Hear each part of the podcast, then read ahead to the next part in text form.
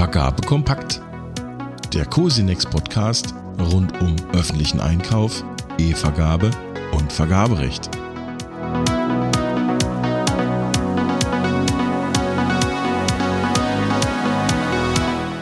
Herzlich willkommen zur Juli-Ausgabe von Vergabe Kompakt, der monatlichen Kurzzusammenfassung der Beiträge aus dem Cosinex-Blog. Alle Meldungen aus Vergabe Kompakt gibt es zum Nachlesen auf blog.cosinex.de. Links zu den einzelnen Beiträgen finden Sie in den Show Notes. Mein Name ist Wolf Witte, ich bin Redakteur des Cosinex-Blog und Ihr Host hier bei Vergabe Kompakt. Vergaberecht.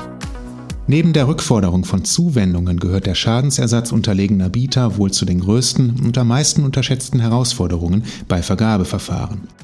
Die wohl häufigste Fallkonstellation betrifft die Aufhebung, weil angeblich keine wirtschaftlichen Angebote eingegangen seien.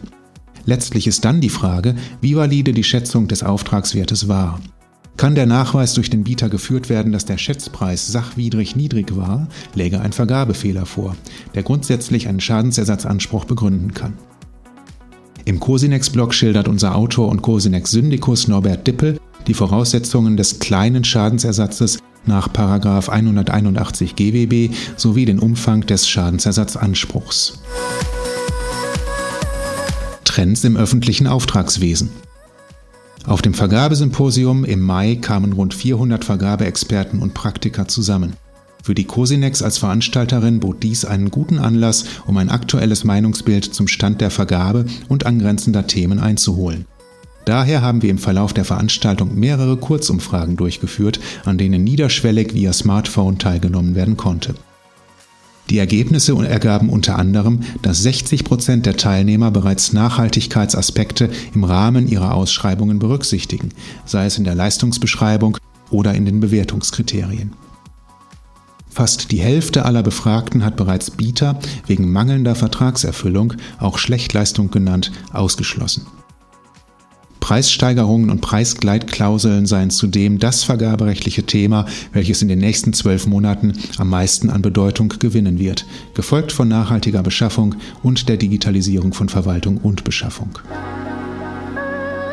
Internationale Beschaffung.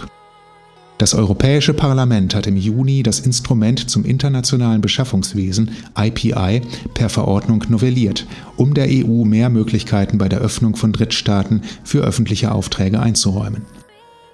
Derzeit stehen Wirtschaftsteilnehmer aus der Union in einigen Drittländern restriktiven öffentlichen Vergabepraktiken gegenüber, die zu einem Verlust von Handlungsmöglichkeiten führten. Mit dem überarbeiteten IPI wird die EU-Kommission in die Lage versetzt, im Falle solcher Beschränkungen in den jeweiligen Ländern Untersuchungen, Konsultationen sowie als letzten Schritt Zugangsbeschränkungen zu öffentlichen Aufträgen in der EU für Unternehmen aus dem betreffenden Land durchzusetzen. Dabei gelten Schwellenwerte von 15 Millionen Euro bei Bauleistungen und Konzessionen und 5 Millionen Euro bei Waren und Dienstleistungen. Die Maßnahmen dürfen zudem nur für Wirtschaftsteilnehmer erlassen werden, die nicht Vertragspartei des WTO-Übereinkommens über das öffentliche Beschaffungswesen GPA und weitere Handelsabkommen sind. Beschaffung von Innovation. Mit ihrer jüngst beschlossenen Start-up-Strategie verfolgt die Bundesregierung das Ziel, die Start-up-Ökosysteme in Deutschland und Europa zu stärken. Dafür werden zehn Handlungsfelder genannt, zu denen auch die Mobilisierung von Start-up-Kompetenzen für öffentliche Aufträge zählt. Dafür will die Bundesregierung Vergabeverfahren vereinfachen, professionalisieren und digitalisieren und schnelle Entscheidungen bei Vergabeverfahren der öffentlichen Hand fördern. Auf einem E-Marktplatz sollen Start-ups ihre Innovationen zudem digital darstellen können. Öffentliche Auftraggeber könnten dann, etwa durch Challenges, neue Lösungen für anstehende Bedarfe auffinden. Über einen zentralen Bekanntmachungsservice sollen die Bekanntmachungsdaten zu möglichst allen Vergabeverfahren in Deutschland auffindbar sein. Die Verbindlichkeit innovativer und weiterer Aspekte, genannt werden wirtschaftliche, soziale und ökologische, plant die Bundesregierung überdies zu stärken. Beschaffungsleitfaden die Bundesarchitektenkammer hat gemeinsam mit weiteren Kammern und Verbänden den Leitfaden zur Vergabe von Architektenleistungen auf den neuesten Stand gebracht. Auf 92 Seiten beschreibt die Publikation die Vergabe von Architektenleistungen oberhalb des Schwellenwerts durch öffentliche Auftraggeber. Der Schwerpunkt des Leitfadens liegt auf den verfahrenstechnischen Vergabeabläufen, wie sie vom öffentlichen Auftraggeber in der Praxis durchgeführt werden. Das war die Juli-Ausgabe von Vergabe Kompakt. Alle Beiträge zum Nachlesen gibt es unter blog.cosinex.de. Bis in einen Monat. Das war Vergabe Kompakt, der Cosinex Podcast rund um öffentlichen Einkauf, E-Vergabe und Vergaberecht.